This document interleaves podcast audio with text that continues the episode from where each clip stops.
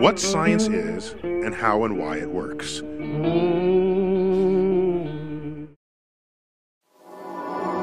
Добро пожаловать в Стэнфорд на курс «Биология поведения человека». Ага. Хорошо, спасибо, что все подключили. Итак, организационные моменты. Мы с вами на финишной прямой. Во-первых, не забудьте зайти на сайт и заполнить онлайн-анкеты. Так, что касается повторения материала. Мои ассистенты завтра проводят лекции от рассвета и до 3.30. Во сколько начало? С часу 30 до 3.30. Где? 321. А, на доске же все написано. Потом мои приемные часы с 3.30 до 6. Ну и в любое время можно позвонить, если надо. Вроде бы это все, что касается подготовки. Прежде чем начать последнюю лекцию, хотелось бы еще раз сказать, что у вас классные кураторы. Вам очень повезло. Я веду этот курс уже тысячу лет, и ребята просто бесподобны. Огромное им спасибо. Без них мы бы точно не справились.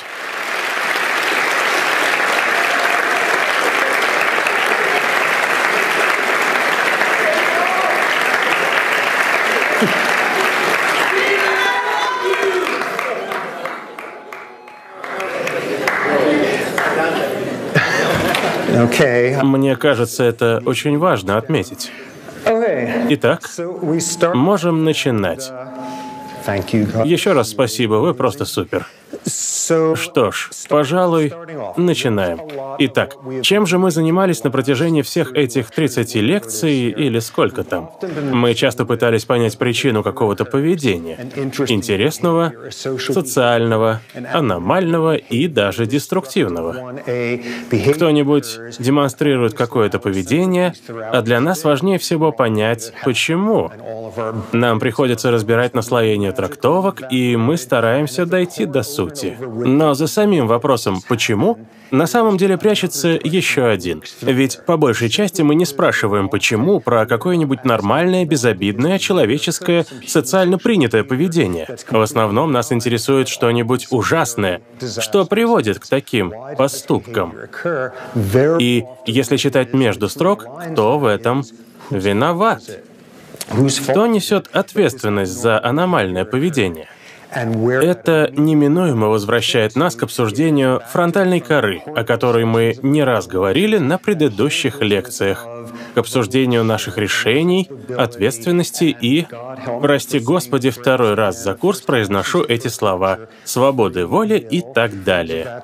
Быстрый опрос. Кто из вас к концу курса стал меньше доверять концепции свободы воли, чем в начале? Хорошо, а кто сильнее? Кто не изменил мнение? Что я рассказывал, кто может повторить? Руки выше, хорошо, ну, несколько человек есть. Тот материал, который мы проходили, не обрывочные факты, а общее, сильно мешает соглашаться с идеями вроде свободы воли, самостоятельных решений, ответственности и так далее. А начинается все с того, что мы задумываемся о причинах, о том, почему что-то случилось и кто виноват. Есть и другой вариант, поскучнее. Почему что-то случилось и кого за это похвалить? На самом деле, этот вопрос не менее интересен, но общество больше интересует другое. Откуда берется поведение? В не самых сложных феноменах мы научились разбираться довольно хорошо, задавая этот вопрос и отвечая на него. Отличным примером служит эпилепсия. Лет 500 назад, если у кого-то случался эпилептический припадок, все сразу понимали, что с человеком. Он одержим дьяволом или кем-то еще. В литературе можно найти огромное количество ужасающих примеров из истории лечения этого расстройства и отношение к больным. Если 500 лет назад человек, размахивая руками во время припадка, случайно задевал кого-то по голове, это вполне попадало под статью о нанесении побоев в большинстве стран Западной Европы, ведь человек одержим. Сейчас ситуация заметно изменилась. Если сегодня кто-то во время припадка кого-то ударит или что-то сломает, он не будет нести за это юридической ответственности. Это уже не преступление. Бредовая была идея. И, к счастью, где-то начиная с 1900 года, большая часть населения нашей страны уже знала, откуда берется такое поведение. И это однозначный показатель положительных изменений в нашей культуре. Сегодня практически никто не будет винить человека. Дело не в нем, а в болезни. Разительное изменение за последние полтысячи лет.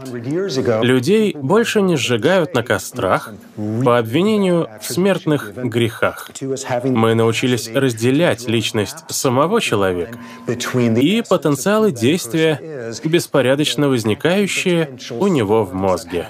Дело не в нем, а в болезни. Мы отлично справляемся с этим разграничением при эпилепсии, а в остальных случаях весьма ужасно. Например, шизофрения. Вновь возвращаемся к ней, к аномальному поведению, связанному с болезнью, проявлениями жестокости, которых в среднем все равно меньше, чем у здоровых людей. Но все же и такое случается.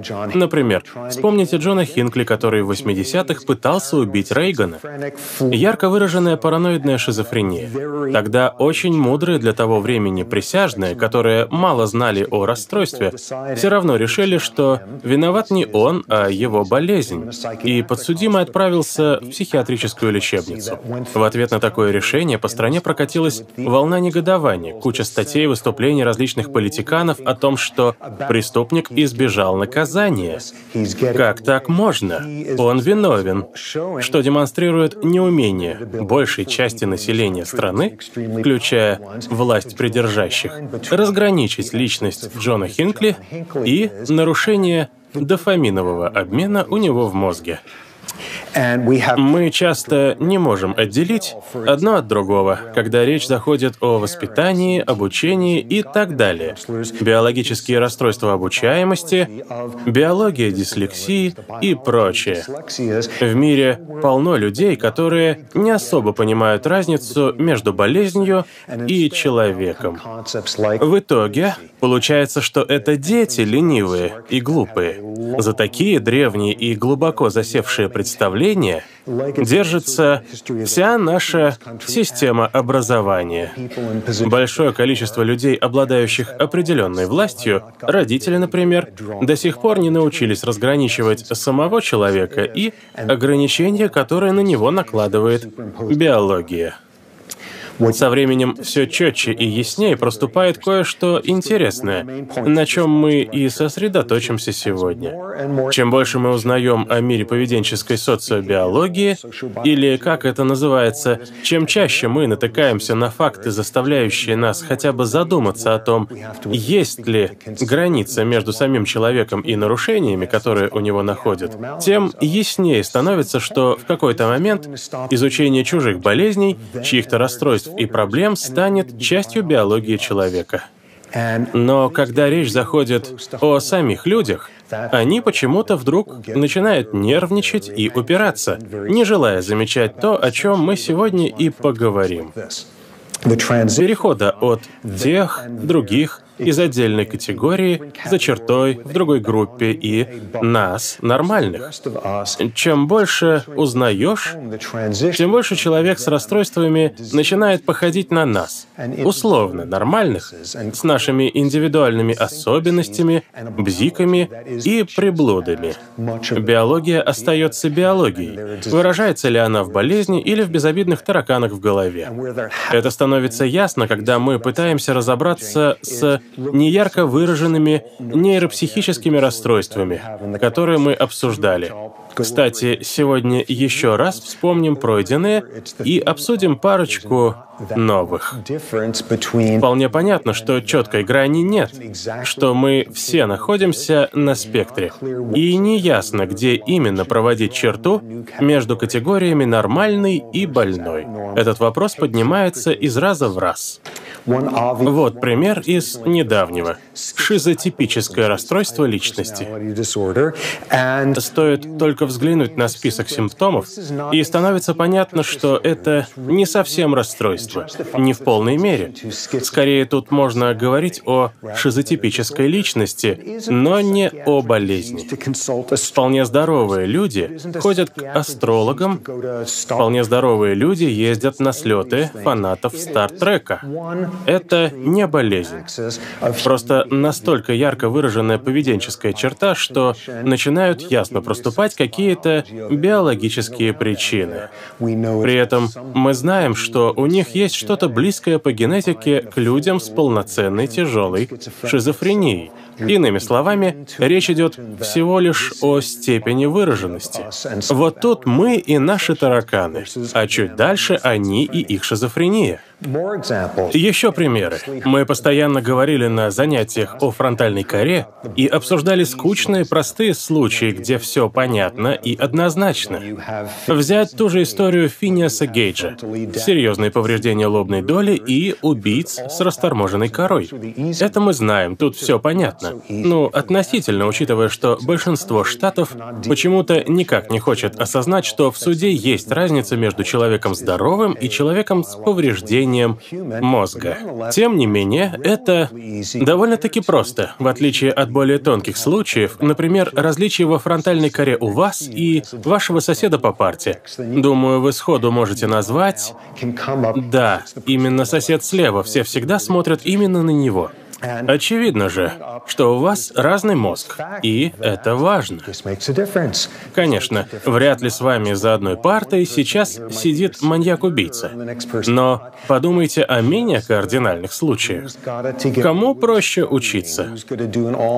Кто готовится к экзаменам за ночь? У кого какая личность? Кто вечно стесняется задать вопрос? Кто, наоборот, постоянно лезет вперед? Целый мир индивидуальных различий. И вы сходу можете можете назвать кучу разных факторов, которые на это влияют количество нейронов, синапсов и какого типа рецепторы. Можно неделями перечислять все, что могло к этому привести, а потом еще пару недель причины этих явлений. Генетика, пренатальный период и так далее. Все это играет свою роль.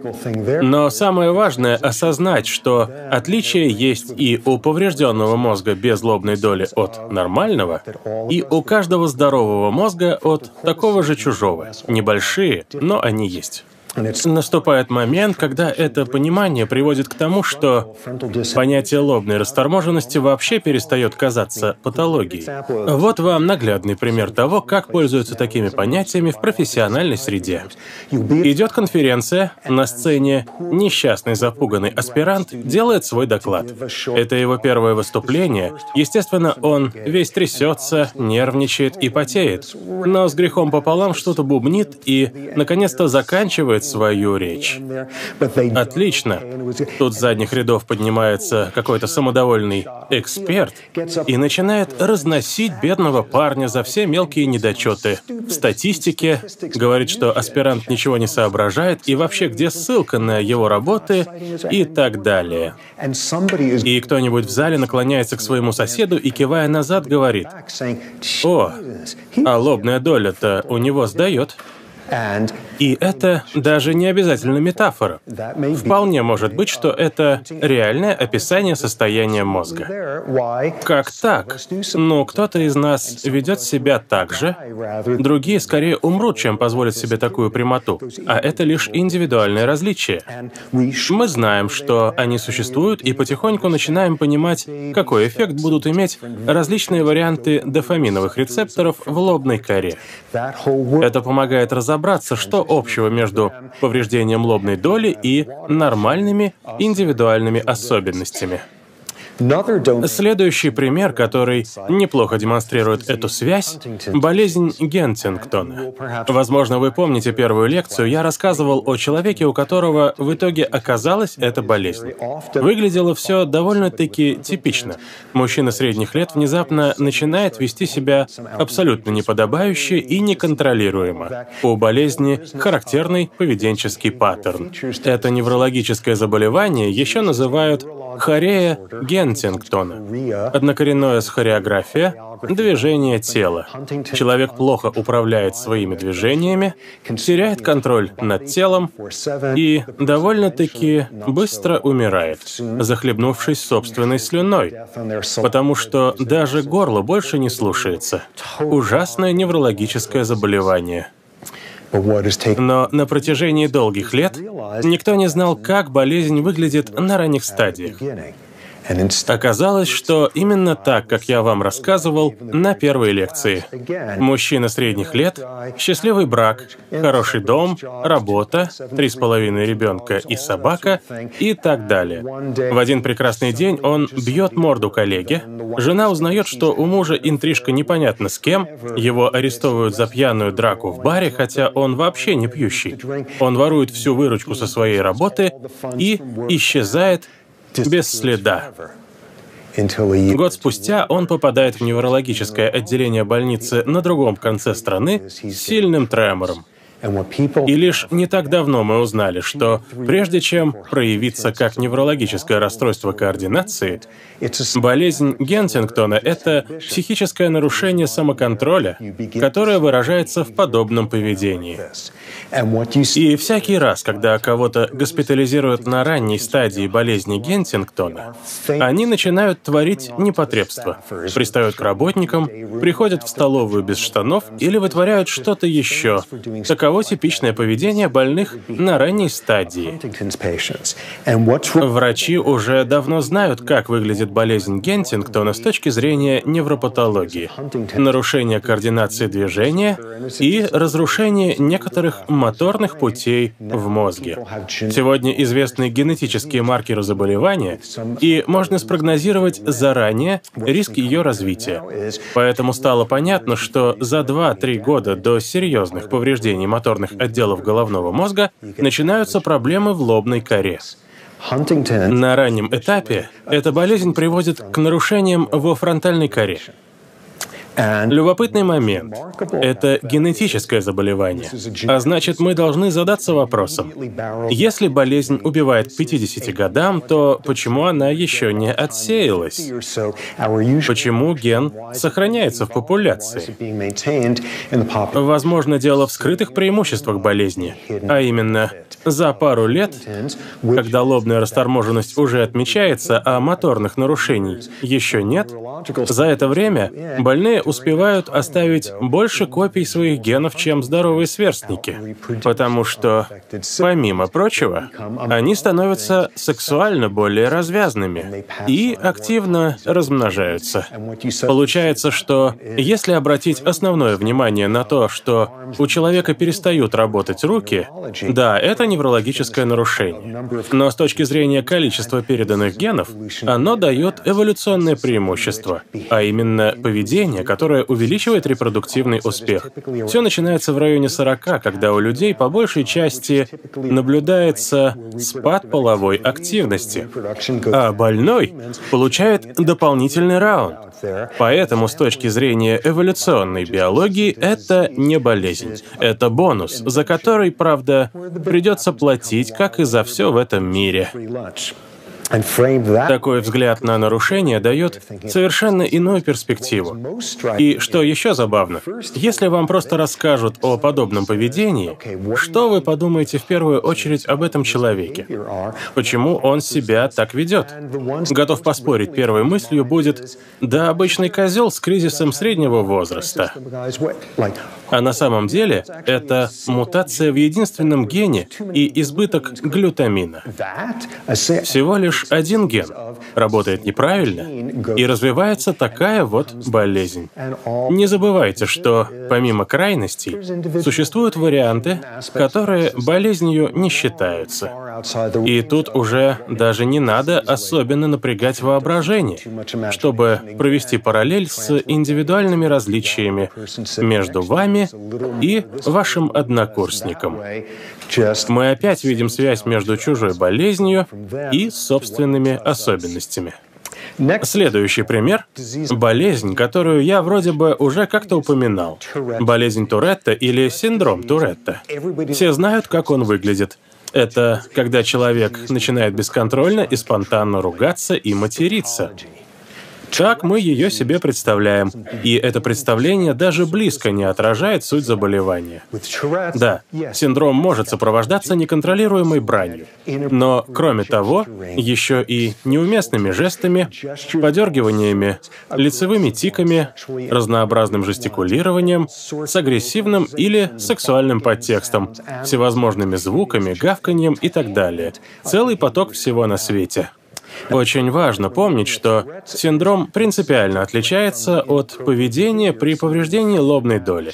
Там все иначе. Готов поспорить, что каждый день у вас бывают, проскакивают настолько заносчивые или похотливые, или мерзкие мысли, что вы со стыда умрете, если кто-нибудь о них узнает. При повреждении лобной коры вы бы сами о них рассказали. У людей с синдромом Туретта нет тайных желаний полаять, как собака, или крякать каждые 7 секунд, которые они наконец-то могут воплотить благодаря своей болезни. У них грань проходит очень четко между самим человеком и заикающимся фрейдовским «оно» в лимбической системе. А более легкие формы даже расстройством не считаются. Просто индивидуальными особенностями. Естественно, мы потихоньку начинаем узнавать все больше о синдроме Туретта, в частности, о его биологической составляющей. Существует генетический компонент, но, похоже, не самый важный. Вроде бы что-то нашли при сканированиях мозга, но, похоже, есть один очень странный способ заработать синдром Туретта, и он связан с новым типом педиатрических заболеваний пандас, пандас с английского, не смейте записывать, педиатрическое аутоиммунное нейропсихиатрическое расстройство, ассоциированное со стрептококковой инфекцией. Как это выглядит? Ребенок примерно трехлетний подхватывает стрептокок, лежит какое-то время с высокой температурой и оказывается одним на 10 тысяч детей с осложнениями. Жар спадает, вроде бы все хорошо, но через две недели у него начинаются всевозможные тики, обсессивное поведение и нечто похожее на синдром Туретта. Откуда это все взялось? Никто не знает никакие лекарства не работают, но вдруг что-то помогло. Это средство, как выясняется, подавляет иммунную систему. Все приходит в норму, но через пару лет ребенок вновь серьезно заболевает, и у него высокая температура, а через две недели опять приступы нервных тиков, странного поведения, обсессий и так далее. Что же тут происходит? Как оказалось, у определенной группы людей при повышенной температуре нарушается гематоэнцефалический барьер, и иммунные клетки попадают в мозг, туда, где их быть вообще не должно. В организме начинают вырабатываться антитела к его собственным клеткам центральной нервной системы. Оказалось, что все дело именно в этом, в том, что у некоторых детей развивается аутоиммунное заболевание, лечить которое приходится иммунодепрессантами. Если взглянуть на взрослых с синдромом Туретта или обсессивно-компульсивным расстройством, то окажется, что у них чаще обычного в крови обнаруживаются антитела к собственным нервным клеткам. Среди них чаще встречаются те, кто в детстве часто болел. Такие странные мелочи обнаруживаются вновь и вновь и складываются в интересную картину. Если пережить что-то подобное, то можно заработать нечто похожее на синдром Туретта. Несколько лет назад ко мне на занятия ходил студент с синдромом Туретта. Не тяжелый случай. Небольшие тики и еще пара мелочей.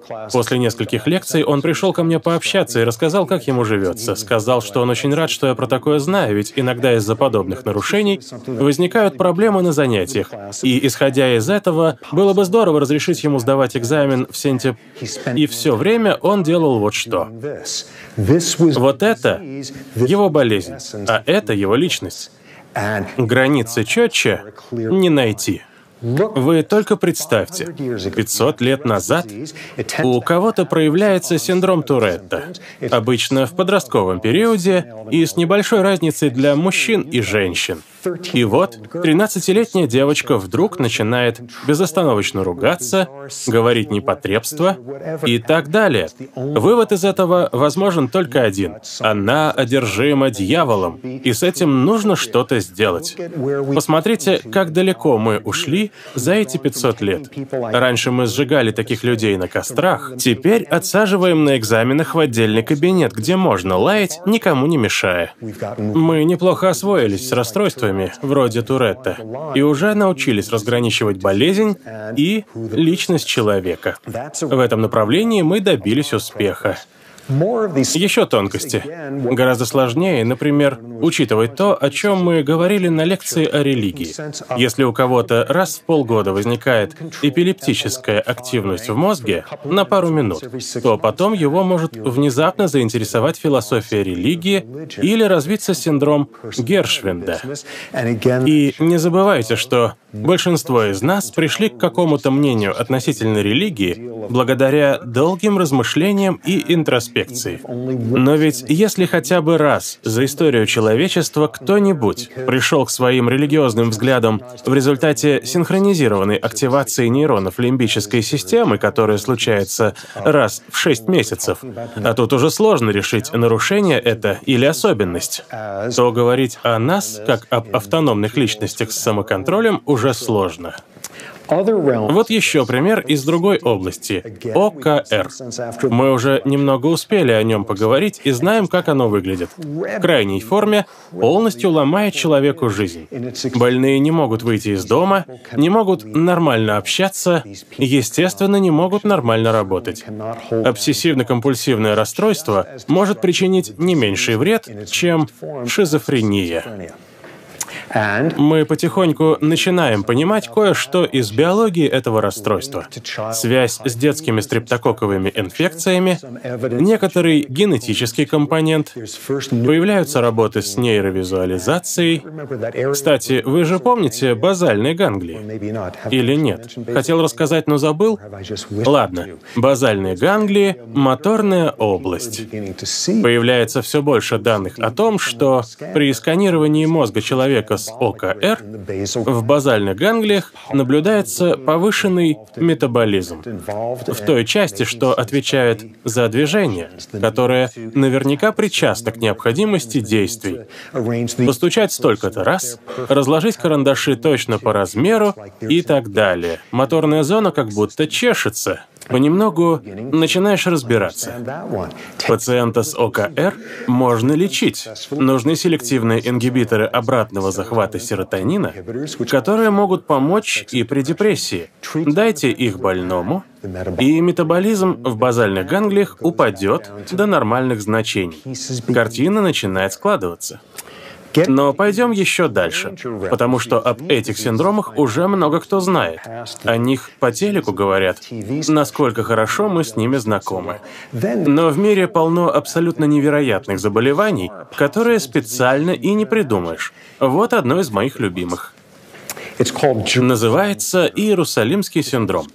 Крутейшая, абсолютно дикая вещь. Итак, Иерусалимский синдром, что удивительно, можно заработать только в Иерусалиме.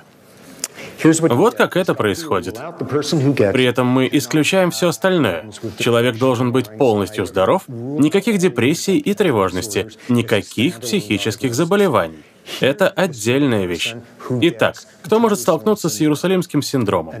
Например, очень религиозный американец из Южных Штатов, который впервые путешествует на Святую Землю.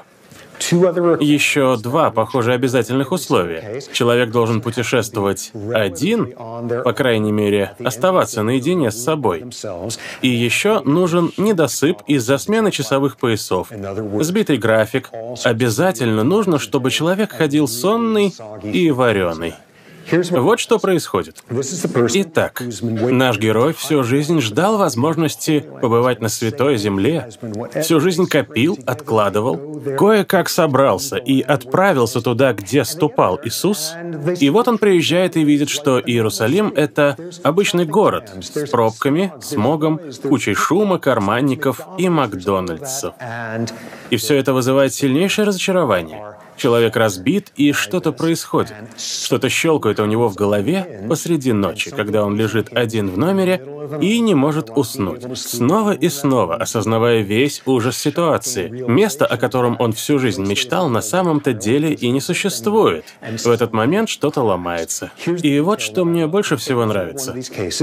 Каждый раз человек переворачивает кровать в номере, рвет на части матрас, то есть не матрас, рвет простыню, раздевается до гола, и оглянуться не успеешь, он уже стоит на углу какой-нибудь улицы, обернутый в тогу, читает проповеди о том, что надо жить проще. Тут же приезжает группа захвата из ближайшей психбольницы, забирает его, помещает в лечебницу на пару дней или около того, чтобы голова прочистилась, а потом его отправляют домой в Миссисипи. И человек дальше живет спокойно, без рецидивов. До 50 подобных случаев в год в Иерусалиме. Это официальный диагноз. Ученые статьи пишут об Иерусалимском синдроме. Кстати, только что придумал, как с этим справиться. Надо во всех номерах в Иерусалиме использовать делать просто не в клетку или вроде того. Все из-за белых простынок, так и хочется завернуться в них как в тогу, вот людей крыша и едет. В общем, это реальная болезнь. А еще есть синдром Стендаля. Официально синдром Стендаля можно заработать только во Флоренции. Стендаль — это известный... Он там? Философ, писатель, хоккеист? Писатель. Да, известный писатель, спасибо. Стендаль описывал, как первый раз приехал во Флоренцию и ощутил головокружение и тошноту. Ему стало не по себе от того, что он увидел такое огромное количество прекрасных, бесценных фресок, которое может вогнать в маниакальное состояние, и вы вылетаете на улицу и, словно дикий вепрь, устремляетесь прочь по флорентийским переулкам. Такое там регулярно регулярно происходит и называется синдромом Стендаля. И про это тоже пишут статьи. Еще примеры.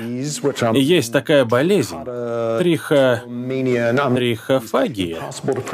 Название, которое я не могу выговорить. В общем, люди начинают обсессивно поедать свои волосы. И не просто жевать, как бывает у тех, кто начинает покусывать волосы, когда волнуется. Нет, тут человек готов вынимать волосы из расчески просто, чтобы их съесть. Они приходят к кому-нибудь в гости, идут в ванну, находят там расчески, вытаскивают из них волосы и тоже съедают. Очень странная болезнь, и при тяжелых случаях люди так объедаются волосами, что в желудке образуется комок, который все забивает. Это уже опасно для жизни. Получается плотная пробка с хвостом, который тянется по пищеводу. От такого можно умереть. И приходится извлекать оперативно. Огромный комок волос с такой штукой, которая уходит в пищевод. А еще эту болезнь называют синдромом Рапунцель, ну потому что длинные волосы. Ничего себе! Как такое вообще происходит? Представьте, мы бы попытались начертить нашу схемку. Тут у нас воруют волосы из расчесок друзей. Давайте сделаем шаг назад, что происходит в голове за секунду до, что там с эволюцией, насколько же невероятная болезнь. Не насколько по сравнению с двумя другими. Названия у которых такие сложные, что сказать я даже пытаться не буду. Первое из них довольно простая и однозначная. Это расстройство, при котором возбуждают только люди с ампутированными конечностями. Ух ты! Ладно, их вкусы специфичны. Но это еще весьма безобидное увлечение по сравнению с тем, что дальше. Болезнь, при которой у человека возникает очень странное отношение к собственному телу, чувство чего-то неправильного. Такие люди всю жизнь уверены, что у них есть лишняя конечность. Их самоощущение требует отсутствия руки или ноги. Это реальное заболевание, реальное расстройство. И люди общаются на форумах, придумывая, какую производственную травму можно получить, чтобы потерять конечность. И как все обставить, чтобы было похоже на ЧП. Некоторые врачи втайне проводят операции для таких людей. Пару лет назад вышла статья в журнале по медицинской этике, где автор говорил, что хирурги должны иметь право проводить такие операции, иначе люди все равно найдут способ, только гораздо опаснее. Как сказал человек первым, описавший расстройство, это новый вид сумасшествия. Что-то подобное нарочно не придумаешь. Самая безумная болезнь из всех. Пару лет назад вышла работа с описанием последствий инсульта, который затронул зону лобной коры и еще некоторые области рядом. В результате полученных повреждений пациент невероятно полюбил польку. Не танец, музыку. Какой-то огромный брутальный байкер, у которого случился инсульт после очередной драки, и вот в результате этот бугай готов порвать любого, кто скажет что-то против его любимой группы из Кракова. Мужик был готов слушать польку часами напролет. Какого черта вообще? Что за инсульт такой? Что за повреждение? Это примеры того, как странно все может обернуться. Что-то просто любопытно, а что-то всерьез рушит человеческие жизни. Какой из этого всего следует вывод? Мы открываем целый мир нейропсихических расстройств, и с каждой болезнью становится проще понять и принять, насколько чьи-то болезни на самом деле плавно перетекают в наши особенности. Стоит отметить, что значительная часть расстройств всего полвека назад даже не имела собственного названия. Никто не мог ни описать, ни даже представить, что какие-то биологические нарушения могут проявить себя вот так. У большинства из них не было названий и 10 лет назад. Не вызывает никаких сомнений, что наука на этом не остановится. Будут находить все больше болезней. Будут описывать все новые и новые синдромы и расстройства. Наступит день, когда у каждого из нас их будет 2-3 штуки. И тогда это превратится в сплошной континуум всевозможных индивидуальных особенностей. У меня нет ОКР, но иногда я считаю ступеньки. Обычно, когда нервничаю или волнуюсь. Вы наверняка заметили, что я одинаково одеваюсь последние 10 недель. Каждый день. Начиная занятия, я специально собираюсь с мыслями. Так, сегодня без всяких «ну что ж, начнем». И каждый раз я это говорю. У меня нет ОКР, но есть странные компульсивные ритуализированные поступки обсессивные. Хорошо. Вот еще пример, о чем я думаю весь день. На следующей неделе у меня дедлайн по гранту. Ничего не готово, и я начинаю переживать. Но у меня вновь и вновь возникает паттерн. Я против своей воли вспоминаю видео «Чарли меня укусил». Итак, я вспоминаю видео и думаю, да быть такого не может. Наверняка это все постановка. А потом думаю, да нет, но как заставить ребенка так укусить палец? А потом, нет, если все-таки постановка, то YouTube меня обманул. А потом вспоминаю акцент у парня, который говорит Чарли, и замечаю, что говорю вслух. А потом пытаюсь сосредоточиться на гранте и закончить маяться дурью, а потом «Не, но Чарли меня укусил крутое видео». Вроде бы не постановка. И так целый день. Это не ОКР, но что-то родственное. И у каждого из нас бывают такие моменты, фрагменты расстройств, которые и составляют нашу индивидуальность. И в какой-то момент мы понимаем, что та же самая биология, из-за которой может развиться шизофрения, в более легкой форме приведет к повышенному интересу к теме сверхъестественного, а в еще более легкой позволит окунуться в свою свои фантазии, пока вы стоите в очереди. Это лишь континуум биологических состояний. В какой-то момент они и их болезни превращаются в то, что делает нас нами. По мере того, как мы обнаруживаем все больше условно ненормальных состояний и даем им название, по мере того, как мы начинаем разбираться в нейромедиаторах и роли раннего опыта, генов и всего того, что мы с вами обсуждали в течение курса, возникает одна проблема. Люди ощущают определенную угрозу, некоторый дискомфорт. У них возникает страх того, что вдруг ученые случайно объяснят биологией все без исключения. Все. От наших предпочтений до веры. От склонности рисковать или изменять до верности. Словом, вообще все. Полный спектр индивидуальных особенностей и даже все их причины. От такой перспективы многим становится не по себе. Ведь эти новые знания как будто бы ставят под сомнение то, чем мы отчаянно дорожим. Убеждение, что каждый из нас — это уникальная личность, что каждый из нас — неповторимый огонек, который нельзя описать в научных терминах, которому нельзя найти определение и очертить рамки, что каждый из нас неповторим и индивидуален. А эти ученые со своими исследованиями стремятся все все испортить и полностью лишить нас ощущения собственной важности и незаурядности. Этот страх прекрасно изобразил в одном из своих произведений известный фантаст Артур Кларк. В «Девяти миллиардах имен Бога» он выписал отличную метафору. Там есть группа тибетских монахов, какой-то ветви буддизма, которые верят, что у Бога 9 миллиардов имен. И это, естественно, метафора чего-то непознаваемого и недостижимого недостижимого. Эти монахи объединяются с кучей программистов и создают суперкомпьютер, который находит и собирает в список все имена Бога.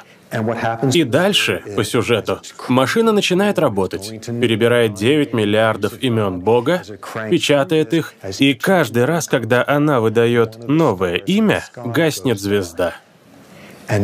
И это потрясающая метафора страха, который охватывает людей в свете научных открытий. Будто рано или поздно ученые выяснят каждую деталь, каждый бездушный факт, и мы превратимся в набор уравнений, биохимические цепочки.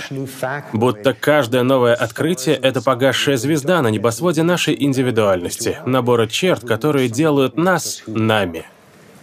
Вот только поводов для беспокойства нет по двум причинам. Во-первых, даже если вдруг ученые смогут объяснить весь мир, это не сделает его менее удивительным и достойным восхищения. Можно описать прыжок газели как совокупность биохимических уравнений. Можно разложить музыку Баха на контрапункты. Это никак не повлияет, не должно влиять на то, какое восхищение все это вызывает. Неужели явление действительности ценности теряют силу только лишь потому, что мы открываем неизвестные уровни их организации и сложности. С чего бы от этого нам перестать восторгаться существующим вокруг миром? Ну и вторая причина не бояться. Ученые никогда не смогут все однозначно объяснить раз и навсегда. В течение этого курса мы раз за разом сталкивались с одной и той же проблемой. Отвечаем на один вопрос и тут же задаем десяток новых. И большая часть из них гораздо интереснее того вопроса, с которого мы начали. Это фрактал. Это бесконечный фрактал знаний, который нам только предстоит освоить. Вряд ли мы когда-нибудь сможем объяснить вообще все. Генетик Холдейн, который утверждал, что готов рискнуть жизнью ради двоих родных или восьмерых двоюродных братьев, сказал одну интересную вещь. Мы не просто не представляем, насколько жизнь странная, мы даже не можем себе этого представить. Ученые никогда не объяснят всего на свете. Задача науки не в том, чтобы лишить людей чувства таинственного. Задача науки — постоянно его подпитывать. Это одна из причин, почему некоторые люди боятся новых открытий. Они переживают, что если мы узнаем все, то не сможем быть собой. Но есть и другая проблема. Не то, как это повлияет на наше самоощущение, но как это скажется на всех нас.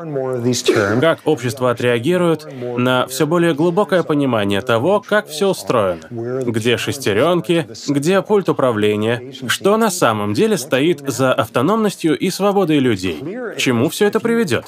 Пока ясно одно. Если у тебя нет денег или связей, у тебя проблемы. Потому что чем больше болезней мы выделяем, тем проще их использовать, например, чтобы отказать кому-то в работе, страховке или даже квартире. К сожалению, такое бывает. Но есть надежда, что все сложится оптимистичнее. И каждый для себя поймет, что на континууме, о котором весь этот курс, вот тут стоит больной, а вот тут, в паре нейромедиаторов и десяти рецепторах, уже нахожусь я. Люди осознают плавность перехода и стараются не повторять трагических ошибок прошлого. Мы уже привыкли, что человек с шизофренией болен, что ему нужна наша забота, прощение и защита. Сейчас мы постепенно приходим к тому, что человек, который обсессивно что-то считает весь день, будет вызывать в нас те же чувства. Это болезнь, и ему нужна забота, защита и понимание.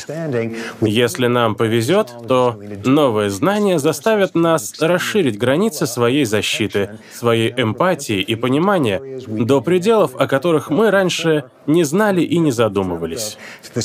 Точно так же, как самые умные, самые добрые и сочувствующие люди 500 лет назад не понимали, что эпилепсия — это болезнь, они и знать этого не могли. Чего-то не понимаем и мы.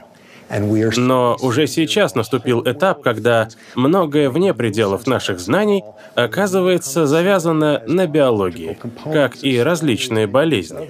Нам предстоит справиться с собой — и осознать, что здесь надо не осуждать, а защищать. Наступит момент, когда мы поймем, что вместо того, чтобы называть кого-то здоровым, вместо «я здоров» следует сказать «у меня примерно те же болезни, что у остальных». И так, если повезет, получится мир, который умеет сопереживать. Ладно. Итак, мы можем столкнуться с проблемами из-за того, что люди переживают о потере индивидуальности, и мы не знаем, как на новые знания среагирует общество. Но еще важнее здесь то, как эта информация повлияет на вас, на ваши взаимоотношения с окружающими и на ваше поведение. Одна из тем, которая, предположу, уже совсем осточертела за этот курс, это проблема модуляции. Надоедливые условия, если то. Что мы видим снова и снова, только мы разобрались с причинами какого-то поведения, тут же оказывается, что ничего подобного. Они лишь усиливают или ослабляют уже существующие тенденции в определенных условиях. Неужели вообще никаких причин нет?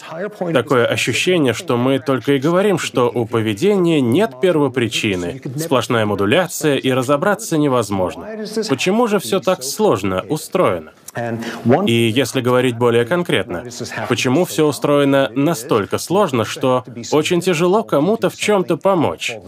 И я уверен, что большинство из вас именно это и хочет сделать, учитывая ваши планы на будущее и чем вы хотите заниматься дальше. Очень легко прийти к тому, что единственным ответом будет «ничем помочь нельзя, все слишком сложно устроено». Да, из-за из-за всей этой сложности что-то изменить тяжело. Не невозможно, но очень трудно. Вам придется кучу сил приложить к тому, чтобы собрать огромное количество информации, а затем как-то свести все вместе и понять, когда данных достаточно и пора остановиться.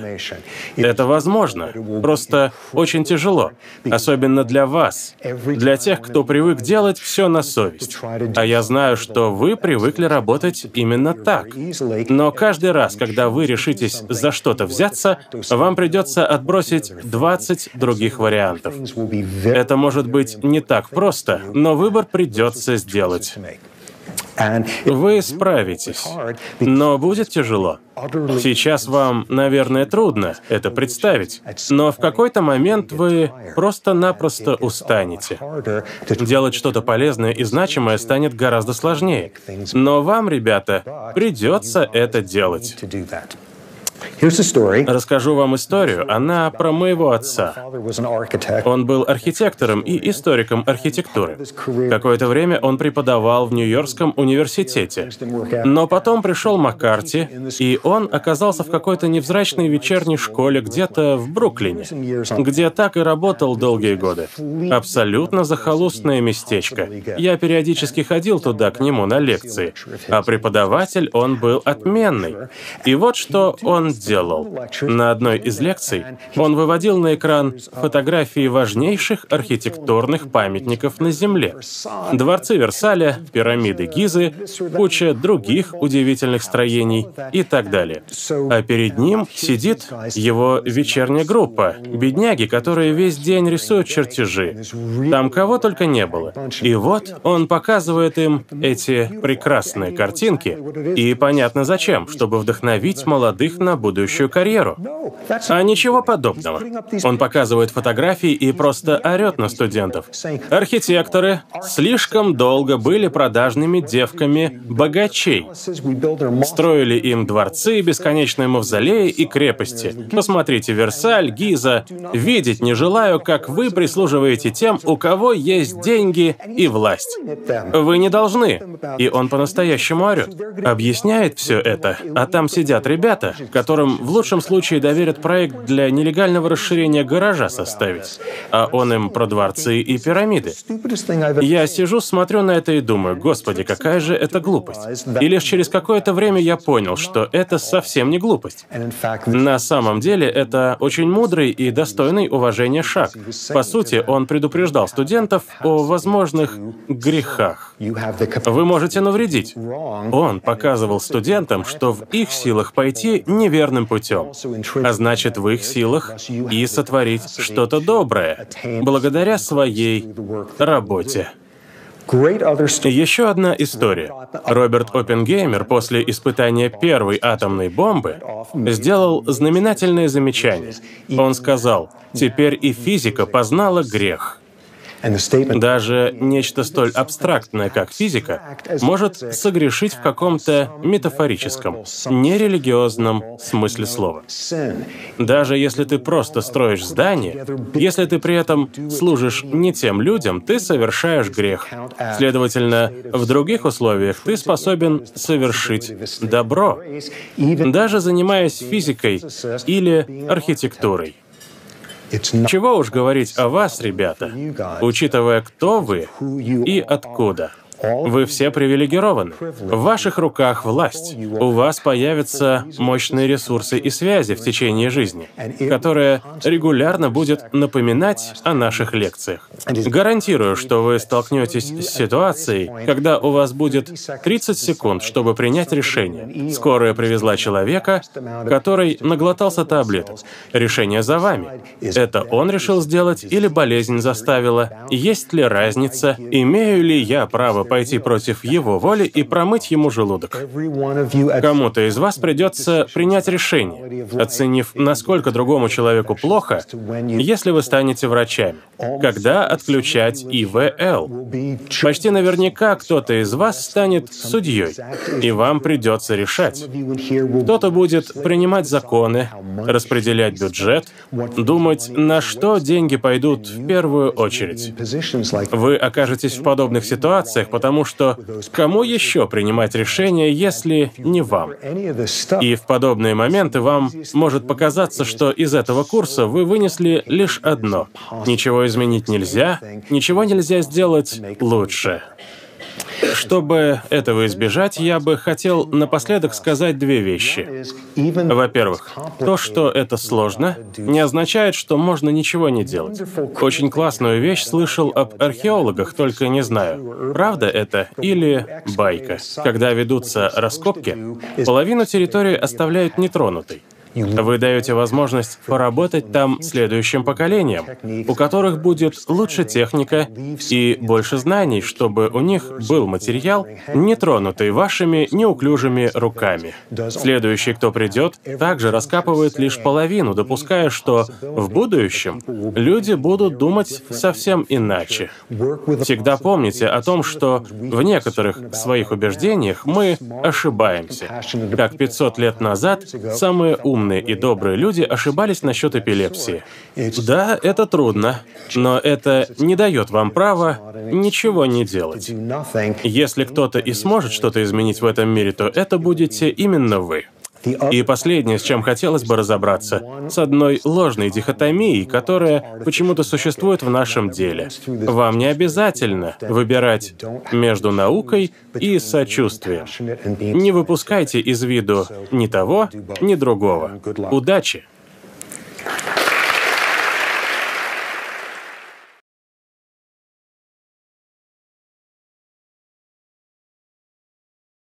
Переведено и озвучено студией Верт Дайдер.